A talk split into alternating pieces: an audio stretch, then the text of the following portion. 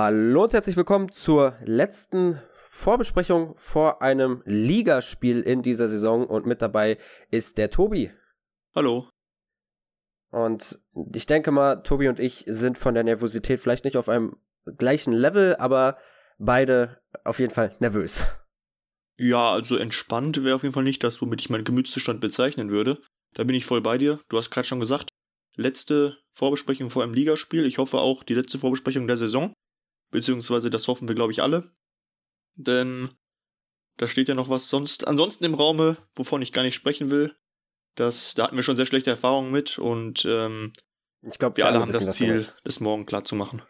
Und äh, wenn wir mal bei der Nervosität gucken bei unseren HörerInnen, dann fällt auf, das ist bei euch genauso wie bei uns. Also auf Instagram, da haben wir die Umfrage gemacht. Da kurz einmal eigene Werbung für unseren Instagram-Kanal. Da kann man sehr gut immer Umfragen machen. Auch die Umfrage zum Spieler des Spiels wird da immer gepostet. Also wenn ihr uns da noch nicht folgt, folgt uns da. Und ja, dieser Balken, der da ist, ist fast komplett voll. Es gibt noch ein paar Leute, die, also nicht nervös ist eigentlich niemand, wenn ich da so durchgucke. Ähm, paar, bei ein paar Leuten geht's noch, ähm, aber selbst Dominik Buch zum Beispiel ist komplett nervös. Jan Abend ist auch, äh, hat auch fast komplett voll das ausgefüllt. Sogar aus Fürth gab's eine äh, Abstimmung und zwar von Danny. Ihr kennt ihn, er war auch beim Gegnergespräch ja hier schon zweimal und er ist auch vor diesem Spieltag sehr nervös, obwohl Fürth ja eigentlich, so hat's auch der Trainer von denen gesagt, am wenigsten Druck hat. Aber gut, ähm, der Tenor sollte für uns Bochumer sein, die anderen interessieren uns nicht, wir müssen unsere Hausaufgaben machen. Genau, denn ähm, dass wir die, eigentlich haben wir ja die beste Ausgangslage für diesen Spieltag, das muss man ja auch sagen. Also wir, wir stehen auf dem ersten Platz, haben ja auch einen kleinen Vorsprung. Wirklich nur im aller, aller schlimmsten Fall kann das Ganze schief gehen. Trotzdem ist man als Bochumer ja irgendwie so ein bisschen immer dazu verleitet, auch daran zu glauben, denn wenn ich jetzt daran zurückdenke, wann wir Wobei ich jetzt gar nicht weiß, wie das in dem Jahr war mit der Relegation, wann das da feststand, dass wir da reingekommen sind, aber. Das war auch recht spät. Da war ja am, ich glaube, 33. Spieltag noch das Auswärtsspiel bei Osnabrück, wo man dann 3-1 gewonnen hat. Dadurch hat man die Relegation, glaube ich, klar gemacht, so einigermaßen. Beziehungsweise musste am letzten Spieltag halt auch nochmal punkten, zumindestens, dass es sicher ist. Irgendwie so war das. Also, aber seitdem gab es auf jeden Fall nichts mehr beim VfL, wo am 34. Spieltag noch eine Entscheidung, außer halt wegen TV-Geldern, hätte fallen können. Ja, genau. Und ich, was ich halt sagen wollte, das letzte Mal, als wir es am 34. Spieltag so richtig in der Hand hatten, sind wir abgestiegen gegen Hannover mit dem 0-3 zu Hause. Also da habe ich jetzt auch nicht die besten Erinnerungen dran. Insofern hoffen wir mal, dass es morgen ganz anders läuft, denn ja, ich habe gerade schon gesagt, wir haben die beste Ausgangslage theoretisch. Und auch so, es spricht ja eigentlich alles für uns. Aber am Ende ist es halt der VfL. Ja, und ähm, gut, das letzte Mal, als wir es in der eigenen Hand haben, also ich ihr kennt ja meine Meinung generell zu solchen Statistiken und ich weiß, wie du das auch gemeint hast, aber sowas zählt halt ja nicht viel. Also es ist jetzt auch, was habe ich, was war vor dem Regensburg-Spiel? Der VfL hat noch nie zu Hause gegen Regensburg gewonnen, zack, hat man gewonnen. So, also diese Vergangenheitsstatistiken, da gebe ich, äh, da lege ich nicht viel Wert drauf. Aber was auf jeden Fall ist, so wie du schon sagst, man hat eigentlich die beste Ausgangslage, auch wenn man natürlich sagen muss, ähm, ich weiß nicht, ob ihr es auf Facebook gesehen habt. Ja, da haben wir ja die Wahrscheinlichkeiten einmal gepostet. Und diese Wahrscheinlichkeit, dass äh, Fürth und Kiel gewinnen und wir verlieren, das ist halt mit so ungefähr bei 5%. Aber da muss man halt auch sagen, Fußball ist keine Mathematik. Logischerweise, das ist auch viel dann von der Tagesform abhängig und natürlich auch, wie der Gegner drauf ist. Und das haben wir ja schon gesagt, für Sandhausen geht's noch um was. Und zwar nicht um wenig, sondern halt um den Abstieg.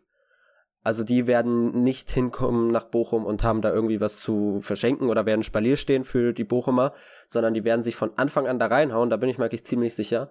Und werden auch nicht davor zurückziehen, den Bochumern weh zu tun, glaube ich. Also es wird ein, Sandhausen wird wirklich spielen wie ein Abstiegskandidat, also von der Spielweise her, wie man sich da unten rauskämpfen muss. Das haben die schon vorher geschafft in den Spielen, wie zum Beispiel gegen Fürth. Ähm, und jetzt werden sie es am 34. Spieltag nochmal mehr machen. Klar, sie müssen auf Diekmeyer verzichten. Aber dass das kein großes Problem für Sandhausen ist, hat man jetzt am letzten Spieltag gesehen, wo sie 2-0 gegen Regensburg gewonnen haben. Und äh, ja, die werden sich auf jeden Fall da in jeden Zweikampf reinhauen wie sonst was und wahrscheinlich auch sehr früh draufgehen und irgendwie versuchen, das Bochumer Spiel kaputt zu machen. Ja, also ich meine, kannst natürlich sagen, das ist schlecht, dass es für unseren Gegner noch, noch um was geht. Und jetzt bei den anderen beiden Aufstiegskonkurrenten, sage ich mal, haben die Gegner ja eigentlich eher nichts mehr, was sie sportlich noch erreichen müssen. Ne? Auf der anderen Seite, das Gute ist ja, dass für Sandhausen auch ein Sieg sehr wichtig wäre und nicht nur irgendwie ein Punkt. Jetzt kann man auch sagen, gut, wenn den Punkt reichen würde, könnte man sich ja quasi auch unentschieden einigen. Das war ja auch was, was der Günther Pohl auf der Pressekonferenz so ein bisschen herbeireden wollte. Ob man sich da nicht auf ein Unentschieden einigen könnte, so nach dem Motto. Aber ich sag mal, an sich ist es ja schon so, dass Sandhausen das Spiel eigentlich gewinnen muss, um sicher drin zu bleiben. Denn auf die Relegation haben die, so wie wir, denke ich mal, auch keine Lust. Und das ist für uns sicherlich nur von Vorteil, wenn der Gegner ja Interesse daran hat, das Spiel zu gewinnen und auch ein bisschen was machen muss. Weil dann wieder diese Räume entstehen, die man mit einem Holtmann auch mal ausnutzen kann. Das, was jetzt im letzten Spiel gegen Nürnberg ja so überhaupt nicht zum Tragen kam. Und das, das für unser Spiel, glaube ich, ist das, ist das gar nicht so falsch. Wenn man natürlich irgendwie früh in den Rückstand gerät, ist das wird das ein ganz, ganz ekliges Spiel, weil sie dann, denke ich mal, nicht auf 2-0 spielen werden, sondern eher über Konter dann und sich dann hinten verbunkern. Darauf habe ich keine Lust. Aber wenn es jetzt, wenn einem es selber, durch was auch immer, gelingen sollte, früh in Führung zu gehen, dann wird das ein super Spiel für uns, weil dann kann man das Ganze so ein bisschen verwaltend spielen, ähm, aber halt immer noch eben dann über die schnellen Spieler, die wir ja im Kader haben, die, die Konter oder, oder Offensivaktionen einleiten. Und dann kann das auch nochmal ein super Spiel werden zu Hause am letzten Spieltag. Aber das ist halt wieder, du hast es neu schon gesagt, viel wäre, könnte, das ist viel konjunktiv. Und ähm, am Ende muss es halt, müssen wir einen guten Tag haben, um, da, um das Spiel zu entscheiden. Denn äh, Sandhausen, äh, ja, für die geht es halt einfach noch um was. Und die haben auch, ja, ein paar Leute auf dem Platz, die Fußball spielen können, so ist das nun mal. Gerade auch vorne in Offensive haben sie sich jetzt zuletzt ein bisschen gefunden. Da muss man einfach total aufpassen, dass da nicht, eben man selber nicht irgendwie den Rückstand gerät, weil dann wird es total eklig, weil ja der eigene Kopf auch wieder mitspielt das, das wäre das Schlimmste, was passieren kann. Ja, aber ich finde auch, wenn man selber früh in Führung geht, ist das halt noch keine Fahrkarte dafür, dass das ein entspanntes Spiel wird, weil das haben wir gegen Darmstadt gesehen, wenn die Jungs sich dann wieder denken, ach ja, jetzt, jetzt ist ja durch, dann hast du schon gesagt, Sandhausen, die, die können Fußball spielen, beziehungsweise die gehen halt auch wirklich dahin, wo es weh tut und wenn die halt dann irgendwie eine Chance wittern, dann werden die die auch ausnutzen. Also der Angriff von Sandhausen, gerade Kater Ruel, ähm, aber halt auch, ich meine, ich meine, Behrens ist, heißt es ja, ich komme da immer, Behrens, ja doch, der heißt ja wieder Nürnberger, meine ich. Ja, ich meine schon, ja. Ähm, auf jeden Fall, die beiden, die haben ja über zehn Tore geschossen in dieser Saison. Also das darf man auf keinen Fall unterschätzen. Danach kommt natürlich lange nichts bei Sandhausen. Also das sind auf jeden Fall die torgefährlichsten Spieler bei denen. Aber sie sind halt torgefährlich. Und beide sind fit, beide spielen gegen Bochum. Und deswegen muss man halt gucken, dass man auf jeden Fall nicht früh in Rückstand gerät. Weil das, da gehe ich auf jeden Fall mit. Ähm, wenn Sandhausen früh in Führung geht, dann wird es ein sehr ekliges Spiel. Ich glaube nicht, dass dann der Kopf mitspielt. Also man hat es halt gegen Nürnberg gesehen, dass dann halt auch, sobald sie sich mal aufraffen, dass dann da halt auch viele Spielzüge aufs gegnerische Tor laufen können. Und dann muss halt einfach nur Robert Joule mal stehen, der dann hoffentlich morgen einen besseren Tag erwischt äh, dann, dann fällt da auch bestimmt wieder der Ausgleich. Was man jetzt natürlich nicht mehr hat, ist jemanden wie Tesche, der auch nochmal aus der zweiten Reihe abziehen kann. Da können wir ja gleich mal drüber reden, wen wir da als Ersatz sehen würden, weil ja Thomas Eisfeld auch ausfällt. Da hat eigentlich Thomas Reis ja auch auf der Pressekonferenz nur zwei Möglichkeiten gegeben mit Chipsa und Masovic, aber darauf kommen wir ja dann gleich zu sprechen. Aber so oder so bleibt's ein schwieriges Spiel. Den Vorteil, den ich halt am Ende bei Bochum sehe, und ich glaube, die Jungs gehen von Anfang an konzentriert an die Sache heran und ähm, diesmal werden sie wahrscheinlich nicht so nervös sein wie gegen, gegen Nürnberg. Das denke ich einfach nicht. Weil, wie schon gesagt, die haben in dieser Saison immer aus Fehlern gelernt und auch aus diesen Fehlern werden sie lernen. Aber je länger das Spiel dauert und je länger es unentschieden steht, desto nervöser wird, glaube ich, eher Sandhausen als der VfL. Hm, ja, kann natürlich sein. Auf der anderen Seite hast du halt auch also wäre einfach wichtig, dass man diese Führung hat, weil dann kannst du dir einen Fehler leisten und bist immer noch im Spiel, sag ich mal, weil der eine Punkt ja am Ende reichen würde. Wenn es halt lange 0-0 steht, dann fängst du, also dann wird, glaube ich, die Verteidigung in den letzten 10 Minuten sehr, also da, da ist es wichtig. Ich meine, wir haben da ja gerade ganz junge Leute in der Innenverteidigung. Ich hoffe, die sind dann auch wirklich immer noch höchst konzentriert und, und lassen sich da nicht einschüchtern von dieser Situation, weil da kann ja jeder Fehler am Ende dazu führen, dass du es nicht machst, ne? Und ähm, da, also wenn du halt spät irgendwie 0-1 kassierst, das wäre ja dann, das wäre dann dramatisch. Da wäre es dann wichtig, dass man am Ende den Punkt mit über die Zeit bringt. Auf der anderen Seite, was natürlich auch noch ein Ansporn sein kann für dieses Spiel. Ich habe es ja irgendwann vor ein paar Spieltagen dann, als wir da mal wieder einen Sieg geschafft hatten, schon gesagt. Uns fehlt die Saison nur noch der Sieg gegen Sandhausen. Ansonsten haben wir jedes Team, glaube ich, einmal geschlagen. mindestens. Insofern wäre das ja auch eine runde Sache am letzten Spieltag, das letzte Team auch noch zu schlagen. Und äh, dann würde man ja zeitgleich mit einem mit einem Sieg wäre das sicher. Ich, ich, will da gar nicht von sprechen, weil es am Ende, wir wissen alle, ah, das wird, das wird eine ganz heiße Partie, aber es ist so, die Meisterschale der zweiten Liga ist in Bochum. Ne? In, in Kiel und in Fürth sind äh, originale Fälschungen, nein, äh, also Replikas heißen die, glaube ich, ne? Also so, so, so nach, äh, nach, nachgebildete Schalen. Das heißt, das Original ist in Bochum.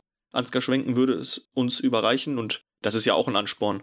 Äh, nicht nur zu sagen, wir wollen da irgendwie den einen Punkt holen, sondern ich glaube, die Jungs, die wollen absolut gewinnen. Ja, das hat ja auch Thomas Reis gesagt und das ist auch das, was, ähm, was dann Patrick Dreves, ich glaube, der war das im Interview mit der Watz gesagt hat, die Mannschaft kennt im Grunde gar nicht auf Unentschieden spielen, was man ja auch sieht in dieser Saison. Ähm, deswegen, die wird, die, der, der VfL wird auf Sieg spielen. Und ähm, ich glaube auf jeden Fall, wir werden morgen sehr früh merken, wie das Spiel verlaufen wird. Also auch wie die Jungs drauf sind. Und ähm, es wäre natürlich schön, es fallen jetzt äh, viele Stammspieler aus. Insgesamt, glaube ich, sind es vier Stammspieler, die ausfallen, plus Thomas Eisfeld. Also, ja, der ja auch in, zum erweiterten Stammspielerkreis ja, gehört, also muss man sagen. Vier, ne? viereinhalb, wenn man so Thomas Eisfeld als, wie, wie du schon sagst, zum erweiterten Stammspielerkreis zählt. Das ist natürlich ein herber Einschnitt, aber ich finde, ähm, und das, das ist jetzt auch nichts gegen, gegen Thomas Eisfeld, ich finde, den Ausfall von Thomas Eisfeld kannst du leichter verkraften als jetzt ein Ausfall zum Beispiel von Robert Joule, der ja auch angeschlagen war nach dem Nürnberg-Spiel, aber spielen kann. Da ist ein Thomas Eisfeld, äh, den kannst du leichter ersetzen mit Chipser oder, oder Masovic. Ich fände auch, ich hätte es übel gefunden, wenn in der Innenverteidigung einer von Bella Kotschap oder ähm, Maxim Leitsch wegbricht, wenn Danilo ausgefallen wäre, das wäre ganz, ganz übel gewesen. Zolli, aber Eisfeld ist da dann noch so quasi Glück im Unglück, auch wenn es natürlich schön wäre, ihn auf dem Platz zu haben, eben wegen der Gefährlichkeit über die Standards. Aber ja, es, es hat den VfL dann noch irgendwie gut getroffen. Da, da haben wir ja auch schon mal vorher drüber geredet in der letzten Folge. Jetzt ein Patrick Dreves ist immer besser reingekommen. Da, klar, er hat noch nicht so die, diese Präsenz auf dem Platz wie Manuel Riemann, aber gegen Nürnberg hat man gesehen, was er kann. Diese Form hat er jetzt hoffentlich auch gegen Sandhausen, beziehungsweise muss es dann hoffentlich auch nicht so oft zeigen. Bockhorn ist ja im Grunde auch Stammspieler, also ist, ist der ja auch, er kennt die Mannschaft, heißt die Verteidigung steht. Bonga hat sich jetzt auch mit zwei Startelf-Einsätzen wieder rangespielt. Ich, zur Not hätte man da auch Pantovic, der noch die Mannschaft kennt, aber ich glaube, Bonga spielt wieder. Also es ist halt einfach nur diese eine Position im Mittelfeld, nur in Anführungszeichen, die man ersetzen muss. Und dadurch, dass Toto wiederkommt, ist, ähm, habe ich da gar nicht so krasse Bauchschmerzen bei den Ausfällen, weil da jetzt wirklich niemand dabei ist, wo ich, wo ich sage, okay, den kannst du, also der jetzt kurz vorm Sandhausen-Spiel ausgefallen ist, wo ich sage, oh, das, das ist ein übler Ausfall. Ja, klar. Es ist am Ende halt irgendwie so ein bisschen die Summe, die das macht, dass man jetzt schon so ein bisschen Bedenken hat, weil halt, wie du gerade schon gesagt hast, wirklich vier Stammspieler einfach nicht dabei sind, ne? Das ist schon eine Zahl, das ist ja über ein Drittel der Mannschaft. Also da, das, das geht halt nicht spurlos am Team vorbei. Natürlich, wenn man immer sagt, gut, man kann den Spieler jetzt mit einem anderen ersetzen, dann ist das immer kein so großer Abfall. Aber wenn du halt in Summe irgendwie vier Spieler drin hast, natürlich ist ein Bockhorn mittlerweile mehr als, als, als irgendwie nur ein Ersatzspieler, das stimmt schon. Aber es ist halt am Ende schon so, dass du einfach irgendwie merkst, dass da ein bisschen was fehlt, ne? Das kann man schon nicht leugnen. Man allein hinten, Dreves macht super, keine Frage, aber Riemann ist halt trotzdem nochmal eine andere Persönlichkeit auf dem Platz. Und äh, ja, trotzdem, bei den meisten waren die Ausfälle jetzt schon klar. Es hat sich am Ende nur noch diese eine Position getan und da bin ich bei dir. Da ist jetzt, äh, wenn man jetzt nach dem letzten Spiel gesagt hätte, einer von den Spielern muss in Anführungszeichen ausfallen, dann ist Eisfeld natürlich einer, der, wo ich sagen würde, gut, das kann man noch halbwegs verkraften. Da bin ich bei dir. Ja.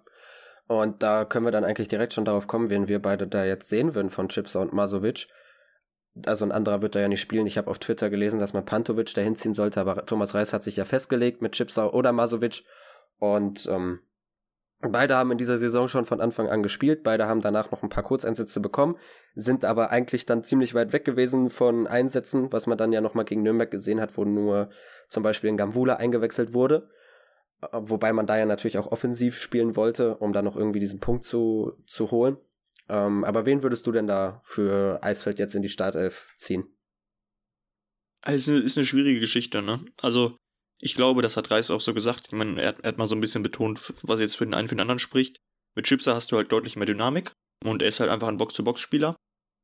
Und auf der anderen Seite hast du halt mit Masovic einfach einen, der noch einen Ticken größer ist und der die 6 halten kann, ne? Also ein bisschen die defensive Variante auf jeden Fall. Und ich weiß nicht, also ich glaube, vom Gefühl wird es wahrscheinlich Masovic werden, glaube ich, weil einfach am Ende uns reicht der Punkt. Das ist ein bisschen wichtiger, dass du die Ordnung hast im Mittelfeld. Und natürlich werden wir dann auf Sieg spielen, aber ich sag mal, wenn du, wenn du halt noch ein bisschen defensiver von vorne von der Grundeinstellung reingehst, ist das vielleicht nicht falsch. Da gerade im Mittelfeld, dass er dann neben Toto noch jemanden hast, der auf jeden Fall auch auf seine Defensivaufgaben bedacht ist. Auf der anderen Seite würde ich es Chipsa genauso zutrauen. Ich meine, der Mann hat viel mehr Erfahrung als Masovic, muss man auch sagen. Seine, seine Dynamik oder seine Athletik ist wirklich wahnsinnig. Bei ihm, leider ist er ja zuletzt, oder was heißt leider, aber er ist ja zuletzt faktisch einfach nicht zu Einsätzen gekommen.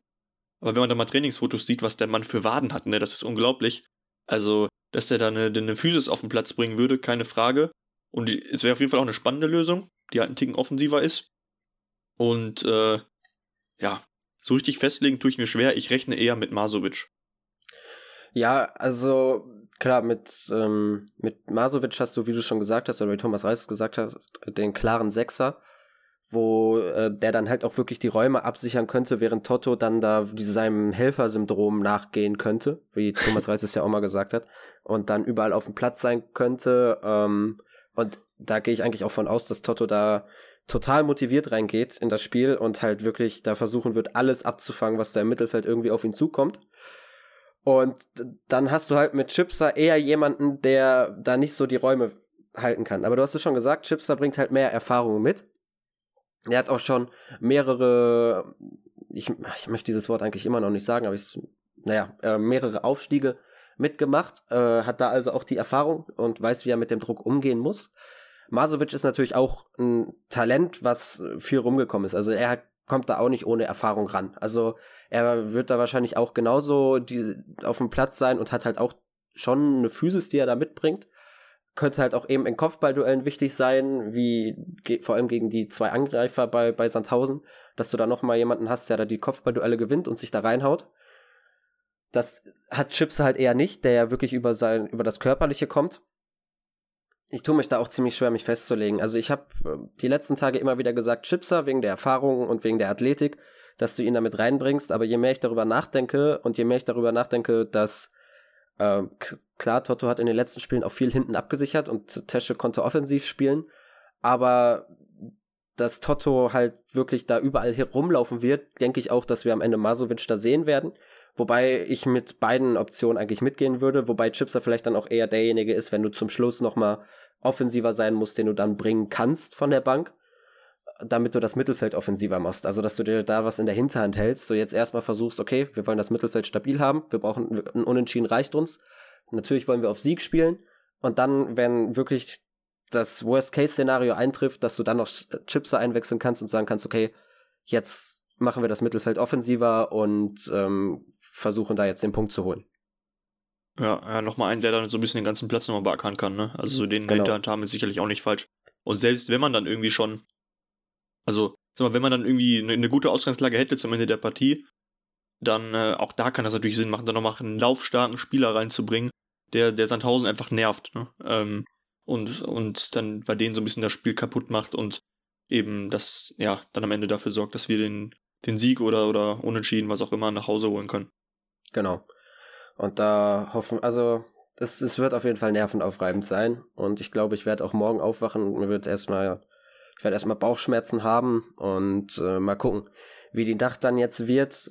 Es ist, äh, ist das auf jeden Fall sehr stressig und es ist schade, dass man halt nicht im Stadion sein kann, dass wir halt diese Situation aktuell haben, dass man da nicht die Mannschaft im Stadion unterstützen können, äh, kann. Das wäre ein Hexenkessel wie sonst was. Das Stadion wäre ausverkauft wahrscheinlich. Ich denke auch aus Sandhausen würden, würden die alles mobilisieren, was da irgendwie geht.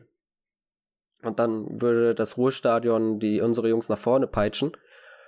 Aber gut, das, das geht jetzt morgen nicht und da muss man gucken, aber die Mannschaft hat sich ja in dieser Saison auch ganz gut geschlagen, wenn keine Fans anwesend waren. Deswegen hoffen wir einfach mal, dass das morgen wieder der Fall ist und wie du schon gesagt hast, dann auch der letzte Sieg gegen den verbleibenden äh, Gegner, wo man auch keinen Sieg geholt hat in dieser Saison, eingefahren wird. Einfach wird's nicht. Das haben wir, glaube ich, jetzt ganz gut dargestellt in dieser Folge.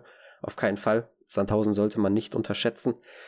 Und ähm, dann einfach, einfach da, darauf vertrauen, dass die Jungs ähm, selber sich wieder dem bewusst sind, was sie können, ihre Hausaufgaben machen, auch wenn es irgendwie Mathe-Hausaufgaben gefühlt sind, wenn ich es mal so sagen kann. Ist äh, jetzt nicht die Lieblingsaufgaben, aber machbare Aufgaben. Und ähm, ja, gucken wir einfach mal, wie es morgen ist. Und ich hoffe dann, dass wir nach der Partie äh, glücklich sind. Nicht so wie nach Nürnberg. Ja, ich sag mal, nach Nürnberg war ja am Ende auch, also wenn man das mal mit ein bisschen Abstand sieht, war der eine Punkt ja am Ende auch in Ordnung.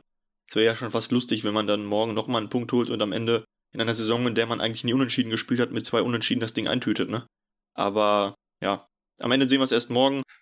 Ich denke mal, also hat, hat Thomas Reis ja auch gesagt, trotz der ganzen Ausfälle, ne, das Team wird, wird heiß sein, heiß wie Frittenfett. Und äh, so geht's uns Fans auch alle. Du hast gerade schon gesagt, schade, dass man nicht dabei sein kann. Wobei ich auch sagen würde, so wenn man jetzt am Ende der Saison, am letzten Spieltag, wenn jetzt in Bochum das ein bisschen besser gelaufen wäre mit der Inzidenz und man da schon irgendwie ein paar Zuschauer hätte dabei haben können, ich weiß gar nicht, ob es der Mannschaft geholfen hätte, ehrlich gesagt. Ich glaube, das würde sie nur noch ein bisschen verunsichern, da sie ja, ja, weiß nicht, gefühlt ohne Fans besser spielen, warum auch immer. Ähm, ja, kann auch sein, dass es den, den, den letzten Push gegeben hätte, man weiß es nicht. Ich glaube, dass sie trotzdem, also es wird, es wird morgen nicht daran scheitern, ob Fans drin sind oder nicht. Ich meine, es sind ja eh keine dabei, aber am Ende wird es nicht so sein, dass, dass Fans den Ausschlag gegeben hätten, dass wir das Ding holen gegen Sandhausen. Musst du als Spitzenreiter, wenn du aufsteigen willst, es auch zu Hause mindestens auf einen Punkt bringen. Und äh, ja, das hoffen wir einfach mal, dass es klappt. Es wird sehr nervenaufreibend, aber ja, wir haben, wir haben alles in unserer Hand eigentlich und ich hoffe, dass es, dass es gut geht. Genau, und da, wir haben zwar am Anfang der Folge gesagt, man muss auf sich selber gucken, aber wir können ja einmal kurz auf die Gegner gucken. Die haben ja auch an sich keine einfachen Aufgaben. Klar, bei Darmstadt ist dann immer noch, und da gab es heute auch schon einen Artikel von der Hessenschau, glaube ich, mit Markus Anfang, der ehemalige Trainer von Kiel dabei, der selber gesagt hat, dass das für ihn eine eklige Aufgabe ist, weil eigentlich möchte er, dass Kiel aufsteigt. Also wenn wir da morgen die Aufstellung von Darmstadt sehen und Serdar Dusun nicht von Anfang an spielt, dann äh, ist eigentlich klar, wo, wohin das gehen wird bei denen. Aber ansonsten, Darmstadt ist äh, mit das formstärkste Team, glaube ich, aktuell. Hat eine krasse Siegesserie, hat alle Teams da oben bislang ärgern können in der Rückrunde. Äh, wissen wir ja aus eigener Hand. Hoffen wir, dass sie da jetzt das äh, letzte Team, gegen das sie spielen, auch nochmal ärgern. Und bei Fürth ist es natürlich mit Fortuna ein bisschen unglücklich gelaufen. Da hätte es nochmal spannend werden können.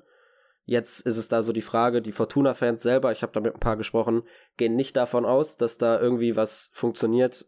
Ich könnte mir halt vorstellen, dass die Fortuna doch nochmal irgendwie was machen möchte. Aber am Ende des Tages, und da wiederhole ich mich jetzt zum dritten Mal, muss der VfL seine eigenen Hausaufgaben machen und dann ist es egal, was die anderen machen. Wenn man gewinnt, dann ist man durch. Wenn man unentschieden spielt, dann ist man durch.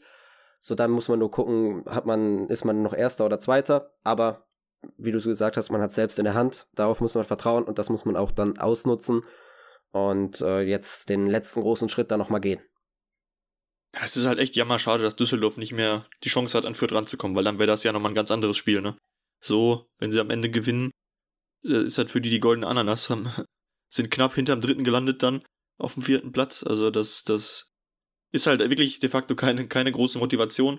Trotzdem war Düsseldorf natürlich zuletzt auch halbwegs gut in Form.